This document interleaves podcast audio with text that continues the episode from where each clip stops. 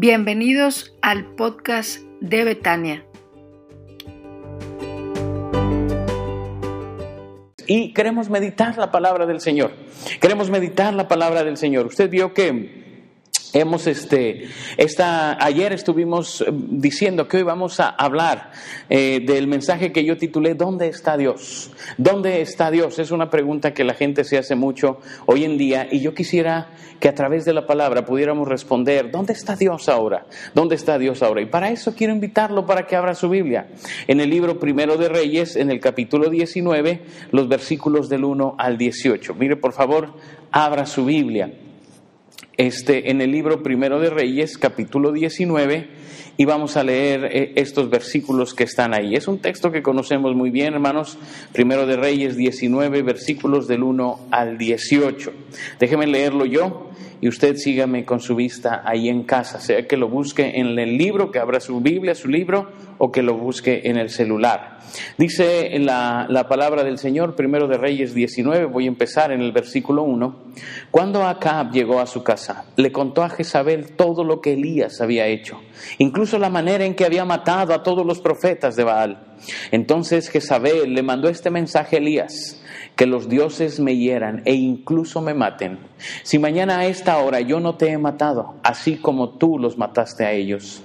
Elías tuvo miedo y huyó para salvar su vida. Se fue a Berseba, una ciudad de Judá, y dejó allí a su sirviente. Luego siguió solo todo el día hasta llegar al desierto. Se sentó bajo un solitario árbol de retama y pidió morirse. Basta ya, Señor, quítame la vida, porque no soy mejor que mis antepasados que ya murieron. Entonces se acostó y durmió debajo del árbol. Mientras dormía, un ángel lo tocó y le dijo, levántate y come. Elías miró a su alrededor y cerca de su cabeza había un poco de pan horneado sobre piedras calientes y un jarro de agua. Así que comió y bebió y volvió a acostarse. Entonces el ángel del Señor regresó, lo tocó y le dijo, levántate y come un poco más, de lo contrario el viaje que tienes por delante será demasiado para ti. Entonces se levantó, comió y bebió, y la comida le dio fuerza suficiente para viajar durante cuarenta días y cuarenta noches hasta llegar al monte Sinaí, la montaña de Dios. Allí llegó a una cueva donde pasó la noche. Entonces el Señor le dijo a Elías, ¿qué haces aquí, Elías? He servido con gran celo al Señor Dios Todopoderoso, respondió Elías, pero el pueblo de Israel ha roto su pacto contigo, derribó tus altares y mató a cada uno de tus profetas. Yo soy el único que queda con vida y ahora me buscan para matarme a mí también. El Señor le dijo, sal y ponte de pie delante de mí en la montaña. Mientras Elías estaba de pie allí, el Señor pasó y un viento fuerte e impetuoso azotó la montaña. La ráfaga fue tan tremenda que las rocas se aflojaron, pero el Señor no estaba en el viento. Después del viento hubo un terremoto, pero el Señor no estaba en el terremoto. Pasado el terremoto hubo un incendio, pero el Señor no estaba en el incendio. Después del incendio, incendio perdón, hubo un suave susurro. Cuando Elías lo oyó, se cubrió la cara con su manto, salió y se paró a la entrada de la cueva. Entonces una voz le dijo, ¿qué haces aquí, Elías? Él volvió a responder, he servido con gran celo al Señor Dios Todopoderoso, pero el pueblo de Israel ha roto su pacto contigo, derribó tus altares y mató a cada uno de tus profetas. Y yo soy el único que queda con vida y ahora me buscan para matarme a mí también. Entonces el Señor le dijo, regresa por el mismo camino que viniste y sigue hasta el desierto de Damasco. Cuando llegues allí, unge a Asael para que sea rey de Aram. Después unge a Jehú, nieto de Nimsi, para que sea rey de Israel. Y unge a Eliseo, hijo de Safat, de la tierra de Abed Meola, para que tome tu lugar como mi profeta. A cualquiera que escape de Asael, Jehú lo matará. Y a los que escapen de Jehú, Eliseo los matará. Sin embargo, preservaré a otros siete mil en Israel, quienes nunca se han inclinado ante Baal ni lo han besado. Hasta ahí voy a Voy a leer, hermanos, y les invito a orar al Señor. Cierre sus ojos, incline su rostro y oremos. Padre, gracias por tu palabra, Señor. Gracias porque es viva y eficaz. Gracias, Señor, porque la usas para hablar a nuestras vidas. Quiero pedirte, Señor, que ahora que estamos reunidos, hables al corazón de cada uno de nosotros. Quiero pedirte, Señor, que tu voz se escuche con poder. Que estas redes sociales, Señor, sirvan para que tu nombre sea predicado, sea proclamado y sea exaltado, para que tu voz se escuche. Que sea tu voz, Padre, la que resuene en nuestros corazones. Quiero pedirte, Señor, que sean gratos los dichos de mi boca y la meditación de mi corazón delante de ti. Te lo suplico en Cristo Jesús. Amén. Hermanos, estamos viviendo estos días tan, tan eh, eh, diferentes, diferentes a todo lo que hemos vivido con anterioridad. Déjeme le, digo lo que usted ya sabe. Eh, avisaron esta semana que entramos a la fase 3 y es una fase donde dicen habrá muchos contagios y muchos decesos y lo estamos viendo, al menos en la ciudad de Monterrey en las estadísticas lo hemos estado viendo. Y, me llama la atención, porque pareciera que, que, los cristianos debemos de mantener esta imagen de no pasa nada, todo está bien, todos estamos seguros, todo está... Y mire que veo el texto que acabamos de leer aquí con el profeta Elías. Después de aquel evento con los, con los profetas de Baal, ahí donde es donde él acaba con ellos, se acuerda de la historia, cae fuego del cielo y todas estas cosas. Y entonces acá el rey va y, se queja con Jezabel y Jezabel eh, eh, jura que lo va a matar. Y me llama la atención la expresión que dice, Elías tuvo miedo y huyó para salvar su vida.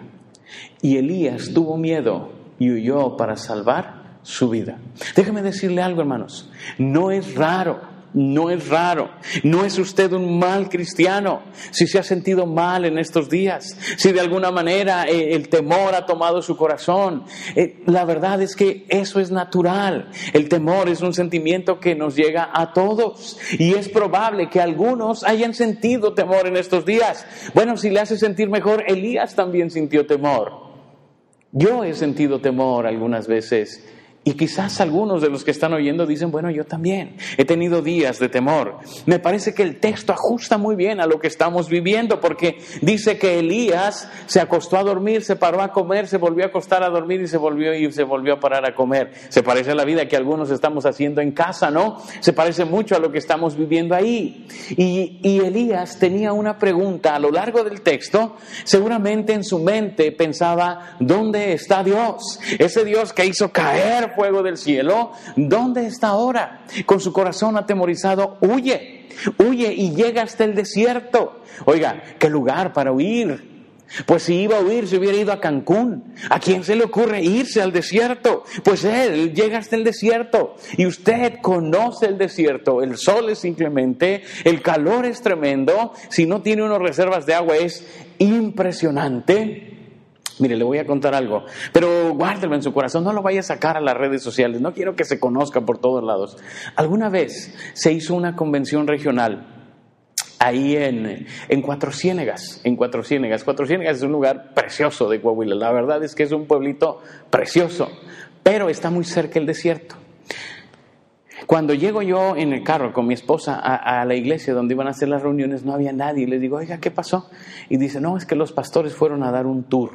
Dice, los llevaron a dar un tour, pero regresan más tarde. Si quiere, le decimos dónde para que vaya. Y yo le dije, no, mejor déjeme ir al lugar donde me voy a hospedar, a hacer los trámites y luego ya vengo. Bueno, fuimos, hicimos eso, ahí descansamos un rato y regresamos. Cuando regreso estaban todos mis consiervos como héroes de guerra como sin playera, con los pantalones arremangados, tirados en el piso, acostados en las bancas, echándose aire así, con botellitas de agua echándose aire. Y les digo, ¿qué les pasó? Y dice, no, pues no sabíamos cómo estaba el tour.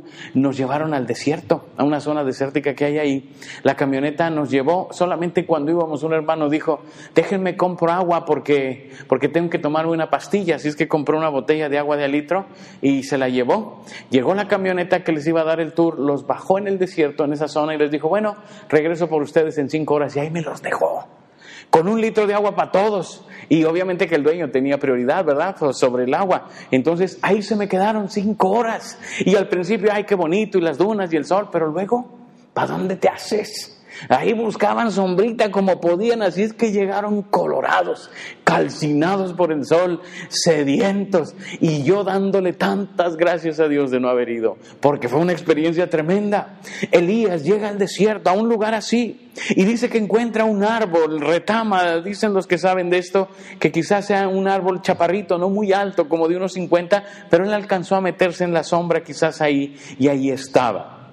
Y yo quiero que veamos, en medio de este, de este texto, podamos responder a la pregunta, ¿dónde está Dios? ¿Dónde está Dios? Y lo primero que quiero decirle es que Dios está acompañando nuestro viaje. Dicen los versículos 3 al 8, y se fue a Berseba, una ciudad de Judá, y dejó allí a su sirviente. Luego siguió solo todo el día hasta el desierto.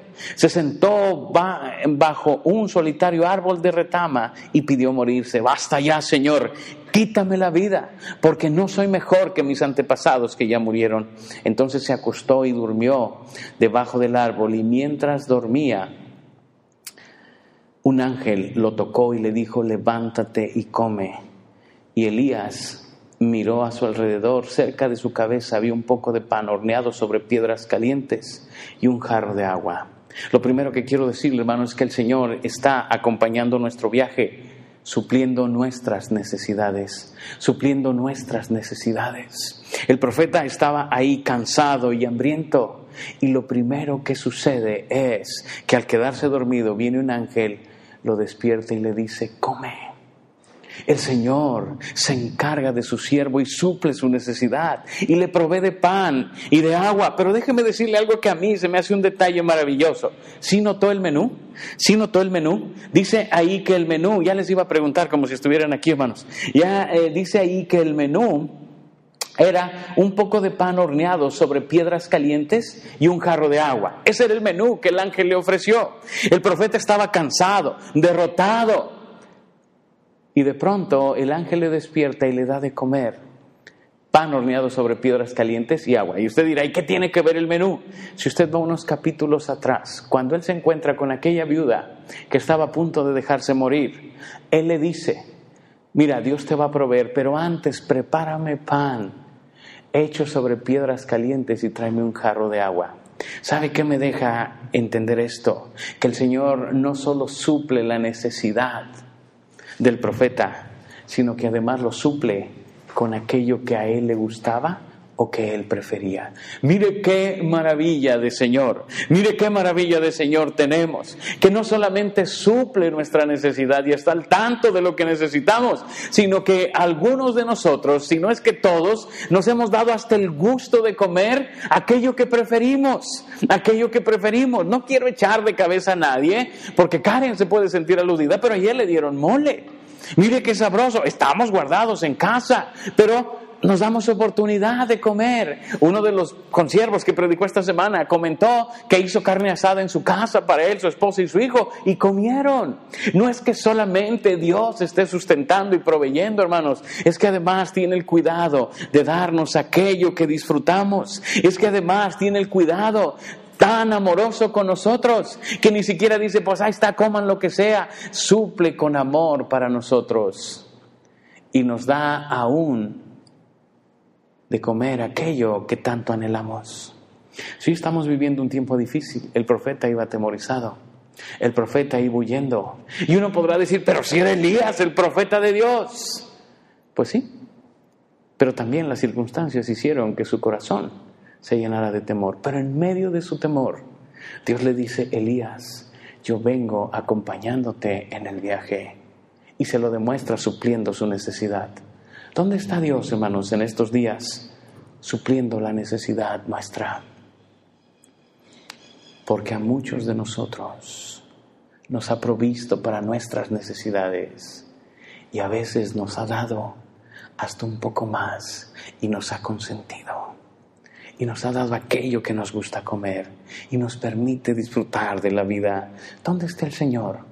Está supliendo las necesidades. Más de dos o tres testimonios he visto de hermanos que de pronto dicen, el Señor me sorprendió y alguien llegó a la puerta de mi casa con un poco de despensa.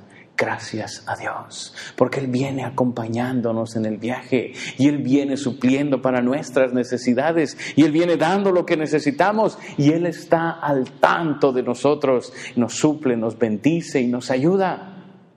No solamente nos da alimento, suple toda nuestra necesidad física, pero también nuestra necesidad emocional. Y nuestra necesidad espiritual. Si usted no pudo seguir esta semana la serie de sermones que se desarrollaron, se los perdió. Búsqueme y yo le puedo mandar un link donde están todas las predicaciones de esta semana, no las mías, una mía y de otros consiervos. De veras que el Señor suplió nuestra necesidad esta semana a través de sus siervos. Él está al tanto de nuestras necesidades. Él está acompañando nuestro viaje. No solamente dice eso, hermanos, mire lo que dice el texto. Así que comió y bebió y volvió a acostarse. Entonces el ángel del Señor regresó, lo tocó y le dijo, levántate y come un poco más. De lo contrario, el viaje que tienes por delante será demasiado para ti. Entonces se levantó, comió y bebió la comida que le dio fuerza suficiente. Ojo con lo que sigue, hermanos, para viajar durante 40 días y 40 noches y llegar al monte Sinaí, la montaña de Dios. Segunda cosa que quiero decirle es que el Señor acompaña nuestro viaje y camina a nuestro lado. ¿Sí se dio cuenta que Elías tuvo que vivir una cuarentena? Bueno, una cuarentena de días y de noches, 40 días y 40 noches. Y dice que estuvo caminando durante 40 días. Déjeme decirle algo.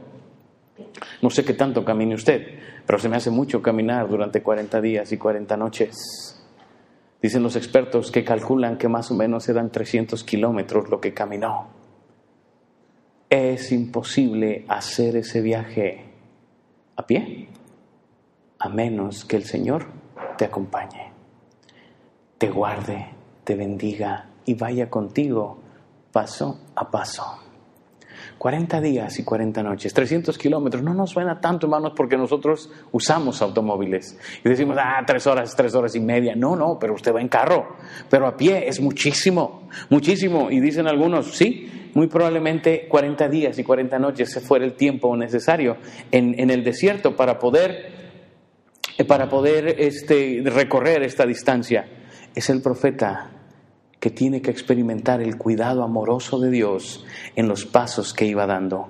El cuidado amoroso de Dios en los pasos que va dando y en los que va eh, caminando. Usted necesita saber que Dios está con nosotros caminando a nuestro lado en todo momento y sustentándonos. ¿Dónde está Dios? Al lado nuestro al lado nuestro. Cuando aquellos jóvenes fueron echados al horno de fuego, ahí estaba con ellos el Señor, en medio del fuego. ¿Dónde está el Señor? Caminando paso a paso con nosotros, caminando paso a paso con nosotros. Mire, usted no me lo va a creer, no le quiero presumir, pero uno de mis propósitos que he logrado en estos años es cuando menos correr una carrera al año o dos carreras al año, pero de 5 kilómetros, no creo que son maratones, 5 kilómetros, que para mi edad es casi un maratón.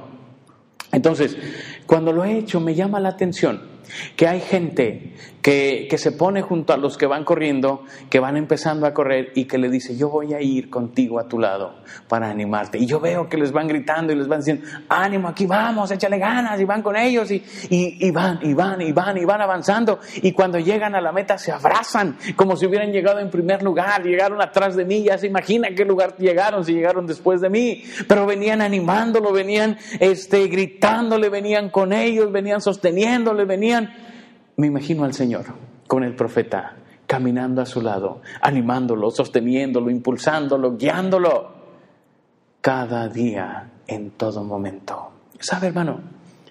Sí, tenemos que vivir esta cuarentena, pero el Señor ha estado a nuestro lado en todo momento y no nos ha dejado jamás. Porque esa fue su promesa. He aquí yo estoy con ustedes todos los días hasta el fin del mundo. Él lo prometió y lo va a cumplir.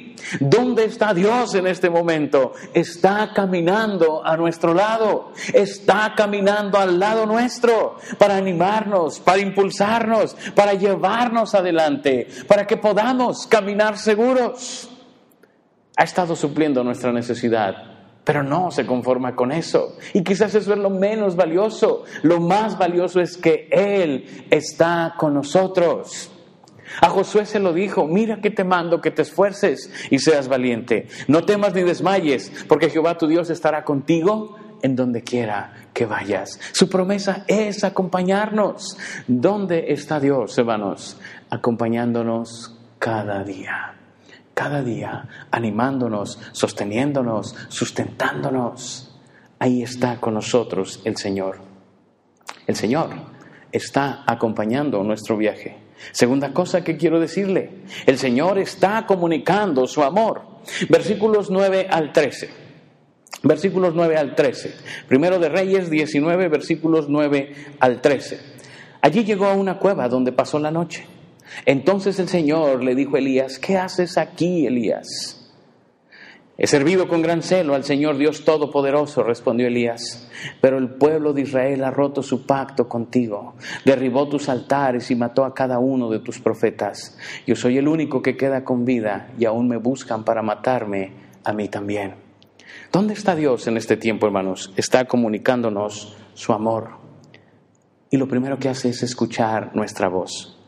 Quiero que vea conmigo el texto con mucho cuidado.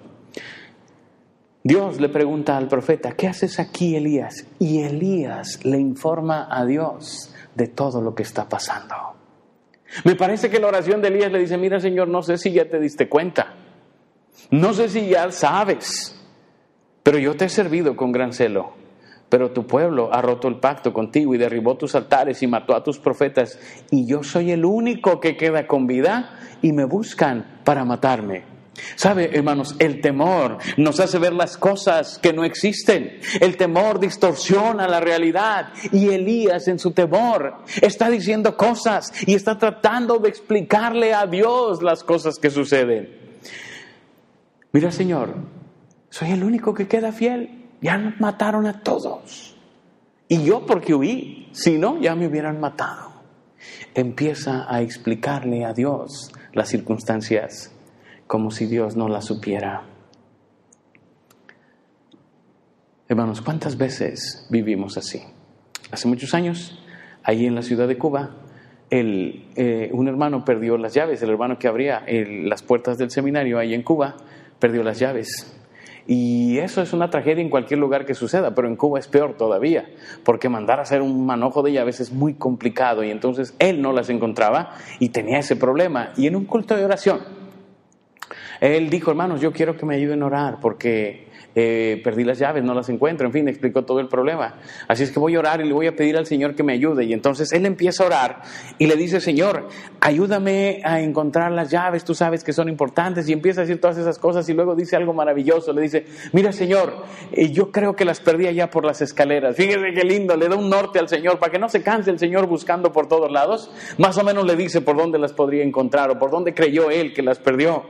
Elías se ve así, queriéndole decir a Dios los detalles y decirle, Señor, pues no sé si ya te diste cuenta, pero la cosa está terrible. Y me encanta el texto porque Dios lo escucha con paciencia. Y le dices, sal a la montaña y te voy a decir algo. Sal ahí de esta cueva y, y ponte ahí afuera en la montaña y voy a hablar contigo. ¿Sabe dónde está Dios, hermanos? Escuchándonos, a pesar de que muchas veces le decimos cosas que Él ya sabe. A pesar de que muchas veces le pedimos cosas que Él ya proveyó, que Él ya está dando, que Él ya está supliendo. Al profeta le había provisto de, de alimento días atrás. Le había acompañado en el viaje, había estado con él, pero Elías seguía encerrado en su temor, diciendo, ¿dónde estás, Señor? Y el Señor le dice, ¿qué haces aquí? Le dice, Señor, vaya hasta que dices algo, porque eh, me han estado buscando para matarme y han matado a tus profetas y yo te serví, pero ahora tengo que estar aquí encerrado. Hermano, ¿no le parece que a veces estamos orando al Señor de manera muy parecida? Y el Señor nos escucha con tanta paciencia. Y yo creo, me imagino que suspira y dice, ¿cómo los amo? ¿Cómo los amo? A pesar de esa desconfianza, de que el temor les hace imaginar cosas, pero ¿cómo les amo? Y quiero mostrarles todavía mi amor. A pesar de que nosotros, algunos de nosotros, estamos viviendo con tanto temor, que no queremos saludar, recibir a nadie, que nadie entre a la casa, que nadie salga, nos bañamos en, en, este, en antisépticos y estas cosas y hacemos tanto, está bien, hágalo, no digo que lo deje de hacer, solamente le digo, tenga mucho cuidado porque el temor distorsiona la realidad. Pero en medio de eso, usted se acerca al Señor y aunque a veces nuestras oraciones son necias, hasta a veces infantiles, el Señor suspira y dice, ah, los amo tanto, Déjenme explicarles algo más. ¿Dónde está el Señor? Está escuchando nuestras oraciones, aunque a veces estas oraciones revelan nuestra falta de fe, nuestra falta de confianza en el Señor. Pero aún así Él está ahí, extendiendo su brazo y abrazándonos y diciendo, Elías, sal al pie de la montaña y te voy a enseñar algo. Te voy a mostrar algo. Te voy a mostrar dónde he estado. ¿Sabe, hermanos, dónde está Dios escuchando nuestras súplicas? Aunque ellas a veces revelan nuestra verdadera condición espiritual, con todo el Señor nos ama y tiene la paciencia para escucharlos. Elías dice, no hay nadie que quede el Señor, después le va a decir que así había quienes. Pero él dice, Señor, ya no queda nadie más que yo. Y el Señor le escucha, le toma con su brazo. Estoy imaginando el texto haciendo una metáfora. Y dice, ay Elías, ¿cómo te amo? Ven, te voy a mostrar algo. Y lo saca al pie de la montaña. ¿Dónde está Dios? Está escuchando nuestra voz, hermanos, pero también está hablando a nuestras vidas. Mientras Elías estaba de pie allí, el Señor pasó y un viento fuerte e impetuoso azotó la montaña.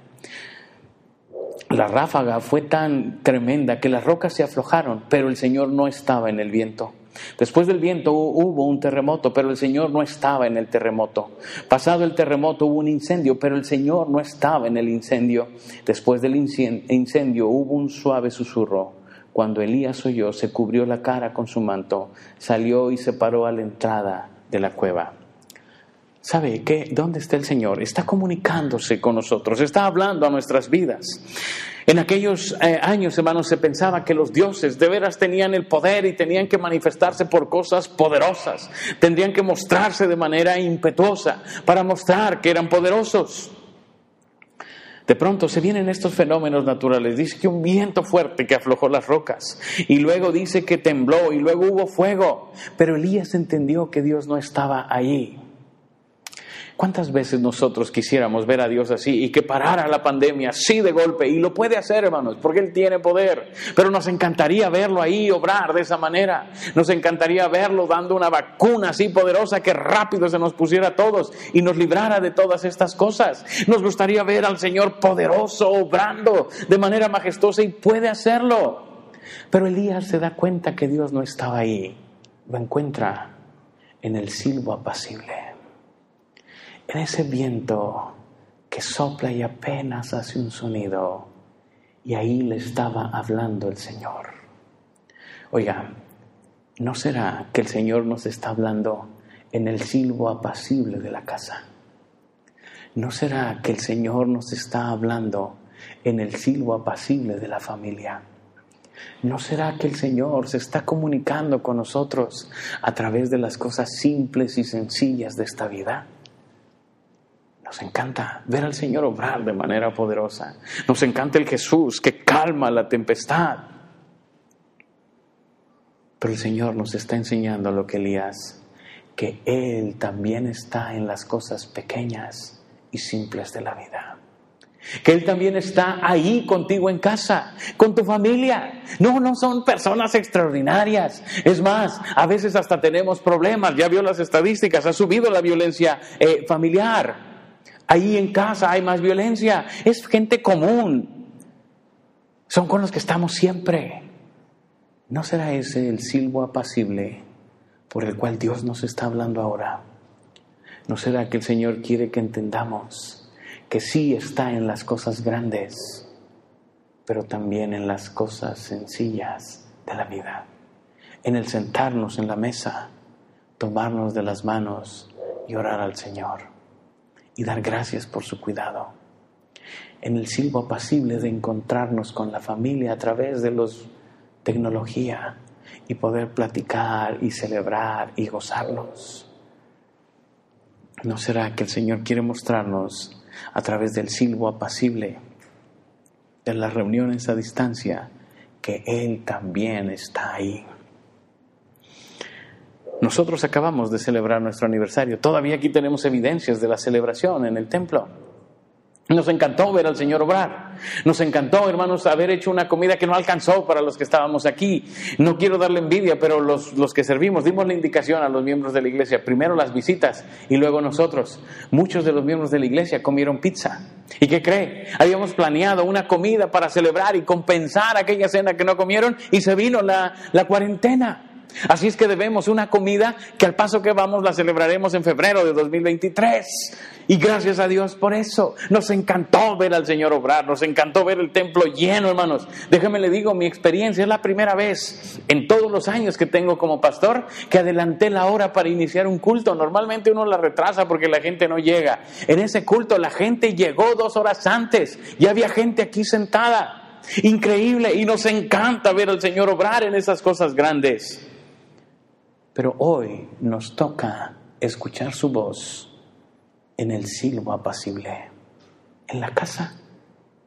A lo mejor con el huevito y los frijoles, a lo mejor con los puros frijoles, pero en ese silbo apacible de la casa. Sin tener que ir por el tráfico de la ciudad, sin tener la, la convivencia con más gente, más que con los que están ahí. Hoy Dios nos está hablando también y nos está comunicando su amor a través de las cosas sencillas de la vida, a través del silbo apacible de la casa. Ahí también nos está hablando el Señor. Dice que cuando Elías escuchó, se tapó la cara y reconoció al Señor. Yo creo, hermanos, que ahí cabía un buen amén, pero pues usted está en su casa y seguramente lo dijo, pero yo no lo escuché, así es que lo puede escribir aquí en, el, en, el, en los comentarios. Si el Señor está hablando a su corazón, pues ahí reaccione y ponga amén, gracias a Dios porque está hablando a mi vida, cualquier cosa de esas, porque creo, hermanos, que la enseñanza del texto es maravillosa. Hoy Dios nos está hablando por las cosas pequeñas y simples de la vida, pero ahí está Él y sigue hablando a su pueblo. He dicho dos cosas entonces. ¿Dónde está Dios? Está acompañando nuestro viaje, está comunicando su amor, pero también está mostrando su gracia, está mostrando su gracia. Mire, mire lo que dice el, el texto, dice en los versículos 14 al 18. Entonces una voz le dijo, ¿qué haces aquí, Elías? Él volvió a responder, he servido con gran celo al Señor Dios Todopoderoso, pero el pueblo de Israel ha roto su pacto contigo, derribó tus altares y mató a cada uno de tus profetas. Yo soy el único que queda con vida y ahora me buscan para matarme a mí también. Elías sigue diciendo lo mismo, sigue diciendo lo mismo. Pero mire lo que hace el Señor. Le dice el Señor, regresa por el mismo camino que viniste y sigue hasta el desierto de Damasco. Cuando llegues allí, unge a Asael para que sea rey de Aram. Después unge a Jehú, nieto de Nimsi, para que sea rey de Israel. Y unge a Eliseo, hijo de Safat, de la tierra de Abed Meola, para que tome tu lugar como mi profeta. ¿Dónde está Dios, hermanos? Mostrándonos su gracia. ¿Y sabe qué? Mostrándonos, guiándonos para el futuro. Le dice a Elías, ¿qué crees, Elías? Las cosas no se acabaron aquí. Yo todavía tengo planes para el futuro. Es más, regrésate. Porque vas a ungir dos reyes. Vas a, ungir a Asael y vas a ungir a Jehú. Y estos reyes serían por los cuales Dios manifestaría su voluntad para su pueblo. Pero él le dice, todavía hay futuro, Elías. Todavía yo tengo muchas cosas que hacer. Es más, ya escogí a quien te va a suceder a ti. Y vas a ungir Eliseo, que será mi profeta después de ti. Miren la respuesta de Dios al profeta. Le dice, yo todavía sigo obrando, no solamente aquí, tengo planes para el futuro todavía y los voy a cumplir. Porque nuestro Dios es así, hermanos. Porque nuestro Dios no está en pandemia, nuestro Dios no está en crisis, nuestro Dios sigue trabajando cada día. Y Él sigue con su plan maravilloso de redención para este mundo. Él sigue trabajando en la salvación de todos aquellos que no le conocen. Él sigue obrando en todo esto y le dice Elías, todavía hay futuro, Elías, todavía hay mucho que hacer. Y quiero que lo sepas, que mi plan continúa. ¿Sabe, hermanos? Sí estamos viviendo tiempo difícil, pero el plan de Dios sigue adelante. El plan de Dios sigue adelante en medio de todo lo que vivimos. Y cuando pase la pandemia, seguirá hasta que toda rodilla se doble y toda lengua confiese que Jesucristo es el Señor. No se llene de, pensamientos eh, negativos, de pensar ahora qué va a pasar y cómo le vamos a hacer. No sé qué va a pasar y no sé cómo le vamos a hacer, pero sí sé una cosa, Dios sigue obrando hoy y lo va a seguir haciendo después. Él sigue teniendo planes, Él sigue con su plan de redención de la humanidad, Él sigue adelante, a Él no lo ha detenido todo esto. Y el Señor se encarga de decirle al profeta, no te confundas, Elías.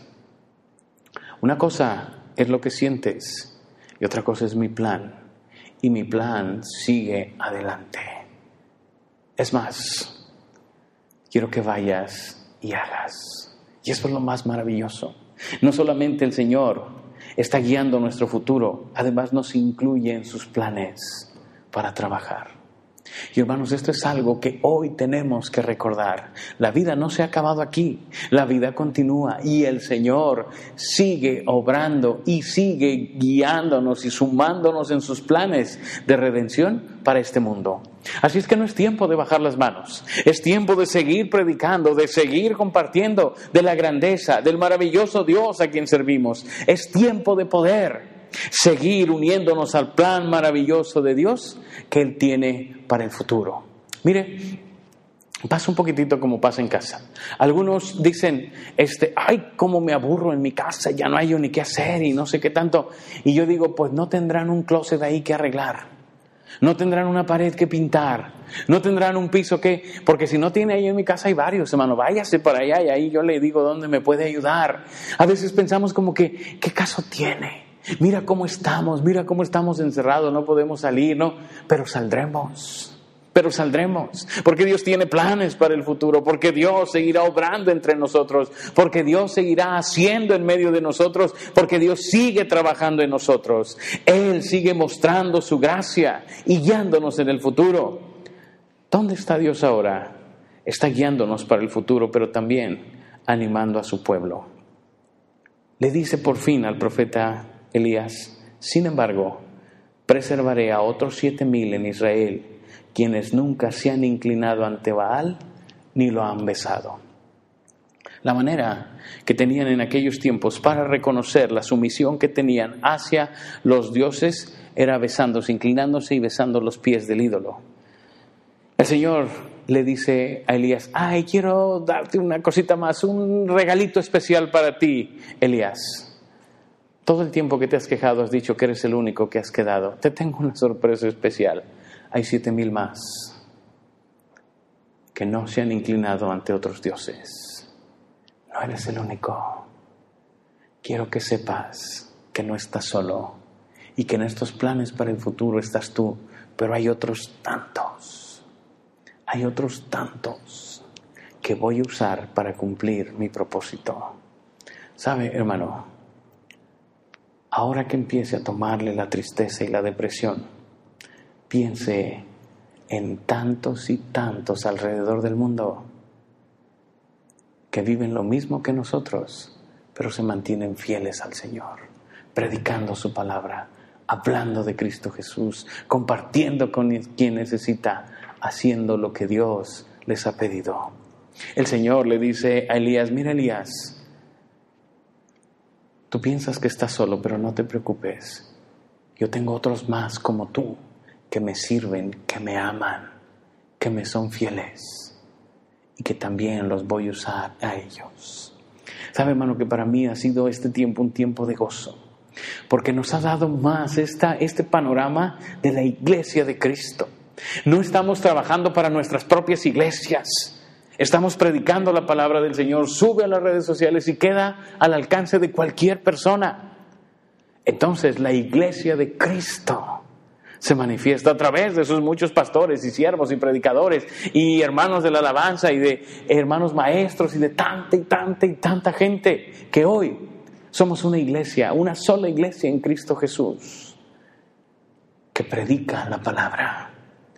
No tenemos tiempo hoy de estar diciendo, por favor, vénganse acá, aquí es donde está, aquí, Betania. No tiene sentido eso. Hoy la gente no está yendo a ningún lado, está en su casa y está oyendo todas las predicaciones que puede. Gracias a Dios, estamos todos trabajando por el mismo Señor. Y me parece que la palabra del Señor al profeta Elías es muy pertinente. Tengo muchos siervos fieles que trabajan y me sirven. Pero también te quiero usar a ti. El mismo mensaje del Señor para nosotros hoy. Sí, alrededor del mundo hay muchos fieles que me sirven, que me aman y que me buscan. Pero quiero usarte a ti también. Y quisiera que este mensaje lo grabaras en tu corazón. ¿Dónde está Dios invitándote a sumarte a su plan de redención para la humanidad? De la manera que lo puedes hacer, no salgas de casa, pero usa tus redes sociales, lo que tienes en tu mano, para hacerlo. Mira, te voy a dar un tip bien fácil. ¿Tienes bocinas grandes? Ponlas. Mis vecinos me han puesto mucha música últimamente. ¿Por qué no tú? También pones algo de música cristiana y los bendices con un poco de eso. Todos lo escuchamos, todos estamos ahí, lo puedes hacer. Digo, no la pongas en la madrugada, pon la hora decente. Y usa lo que Dios te ha dado para servirle, porque hay muchos en el mundo que lo están haciendo. Hay muchos en el mundo que están sirviendo al Señor aún en medio de todo esto. Y Dios quiere usarte a ti también. ¿Dónde está Dios? está invitándote a servirle. ¿Por qué no cierras tus ojos? Inclinas tu rostro y vamos a orar al Señor. Y vamos a ponernos en su mano poderosa. Quizás te ha pasado lo que al profeta. Te has llenado de temor. Has pensado que vas a morir. Has pensado de manera pesimista. Déjame decirte que Dios sigue cercano a nosotros. Déjame decirte que Dios está acompañando nuestro viaje. Déjame decirte que Dios está comunicándonos su amor. Déjame decirte que Dios está mostrando su gracia. Déjame decirte que Dios está más activo que nunca, enseñándonos en medio de todo esto que Él sigue trabajando en nuestras vidas y sigue trabajando en el mundo. Yo quiero invitarte para que ores al Señor y le podamos decir, Señor, abre mis ojos para que pueda verte también en el silbo apacible, en la quietud de mi casa en la compañía de mi familia, que pueda oírte, que pueda verte, que pueda escucharte, que pueda tener un corazón agradecido por todo lo que suples para mi vida, por tu compañía constante en mí, que pueda estar listo para sumarme en la tarea que tienes ¿Por qué no oras al Señor? Padre, aquí estamos. Gracias porque no nos has dejado. Gracias porque sigues fiel. Gracias porque cumples tus promesas en nosotros. Gracias porque estás con nosotros y nos acompañas. Gracias porque nos das el gozo y la oportunidad de participar en tus planes de redención para la humanidad. Úsanos, Señor, úsanos. En medio de las limitantes que tenemos, úsanos para la alabanza de tu gloria. Bendice a cada uno de mis hermanos, está con ellos en sus luchas. Y Señor, que podamos estar seguros de dónde estás y lo que estás haciendo en nuestras vidas. Gracias, Padre, por este tiempo. Gracias por el gozo de estar juntos, Señor, la bendición de reunirnos para alabarte, Señor, para meditar tu palabra. Gracias, Señor, porque eres bueno, porque para siempre es tu misericordia. Señor, bendice a cada uno de los que estamos aquí reunidos. Bendice a los que verán este mensaje, Señor, después. Bendícenos a todos y permítenos vivir para amarte, para servirte y para adorarte. Gracias por todo lo que has hecho en nuestras vidas. Gracias por todo lo que harás. Te suplico, Señor, que tu ángel acampe alrededor nuestro y nos defienda. Y, Señor, que podamos ser luz en este mundo de tinieblas. Gracias. Guárdanos, te lo suplico, Padre, en Cristo Jesús. Amén.